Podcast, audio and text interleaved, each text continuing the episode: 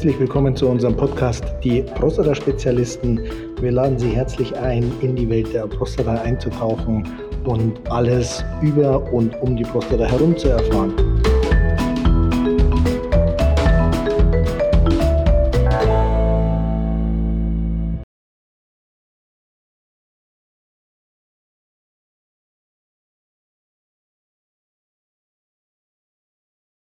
Herzlich willkommen zu einer neuen Folge der Prostata-Spezialisten. Heute geht es um das Thema Ist Laser gleich Laser? Mich hat eine E-Mail erreicht, in der gefragt wurde, wie ist das bei mir gewesen, wenn noch nach dem Laser das Gewebe gar nicht aufgearbeitet werden kann? Ähm, wie kann man dann das Prostatakarzinom feststellen? Die Frage ist absolut berechtigt, weil nach dem Greenlight Laser ist das Gewebe, man sagt vaporisiert, das heißt verbrannt. Ähm, und dann ist letztlich eine histologische Aufarbeitung nicht mehr möglich. Im Gegensatz dazu gibt es allerdings noch den HoLEP Laser. Bei dem Laser ist es etwas anders und da kann das Gewebe durchaus aufgearbeitet werden. Aber wie funktionieren diese beiden unterschiedlichen Laserarten? Bei dem Greenlight Laser ist es so, dass diese Faser, diese Laserfaser oder die Faser, durch die der Laser letztlich eingebracht wird, durch die Harnröhre bis ähm, auf Höhe der Prostata vorgeschoben wird und dann der Laser quasi eingeschaltet wird und das Gewebe, das dieser Laserfaser anliegt, man sagt, vaporisiert wird. Dabei ist es so, dass dieser ähm, Laser ein bis zwei Millimeter in das Prostatagewebe eindringen kann ähm, und dann quasi Schicht für Schicht von der Harnröhre aus äh, in die Tiefe abgetragen wird.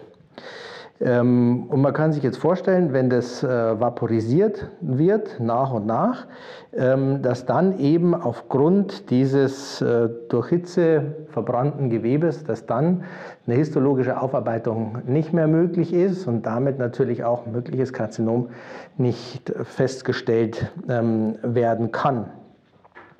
zu bedenken ist, dass die Harnröhre natürlich äh, dabei kaputt geht, erstmal diese, dieses Oberflächengewebe bildet sich dann neu äh, quasi auf dem Gewebe der Prostata.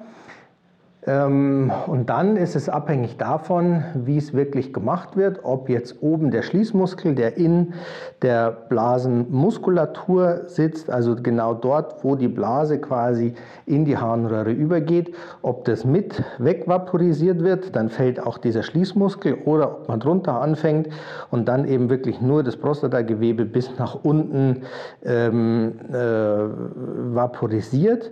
Und dann wird in aller Regel noch ein Katheter eingelegt, ähm, um dessen, den äh, Harnabfluss zu gewährleisten. Ähm, und dann äh, soll es oder ist es in aller Regel so, dass ähm, das Wasserlassen wieder deutlich besser äh, gehen sollte als vorher. Bei dem HoLEP Laser ist es allerdings anders. Da ist es so, dass man letztlich mit einem Rohr, äh, an dem diese Laserfaser vorne befestigt ist, durch die Harnröhre bis an das untere Ende der Prostata geht, also bis man quasi gerade an die Prostata anstößt. Und dann wird letztlich nahezu das komplette äh, Prostatagewebe ähm, bis zur Prostatakapsel hin ausgehöhlt oder ausgeschält. Wofür braucht man dann den Laser? Den Laser braucht man letztlich dafür, um wirklich Schicht für Schicht von dem Prostatagewebe ähm, abzutragen. Dieses Prostatagewebe wird dann in der Blase zwischengelagert und zerkleinert, sonst würde man es ja gar nicht rausbekommen und dann eben in zerkleinertem Zustand ähm, durch die Harnröhre aus dem Körper entfernt. Äh, der ja, Vorteil ist mit Sicherheit, dass eben viel von diesem Prostatagewebe weggenommen wird, ähm, was meines Erachtens allerdings auch gleichzeitig ein Nachteil ist, weil das Prostatagewebe gerade für den Testosteronhaushalt, aber auch für die Produktion der äh, Sperma, der ähm, Samenflüssigkeit ähm, benötigt wird. Und dann ist es nicht selten so, dass Männer berichten, wenn also wirklich nahezu die gesamte Prostata oder das Prostatagewebe entfernt wurde, dass eben das Testosteron nicht mehr in die aktive Form überführt wird, was zu einer gewissen Mattigkeit führt, zu einer Antriebslosigkeit führt, ähm, dass man nicht mehr so viel Bock auf Sex hat, weil einfach das Testosteron fehlt. Ähm, das kann man dann wieder substituieren, aber das ist einfach ein Nachteil davon, wenn quasi das ganze Prostatagewebe entfernt wird, dass ähm, der Testosteronhaushalt darunter leidet.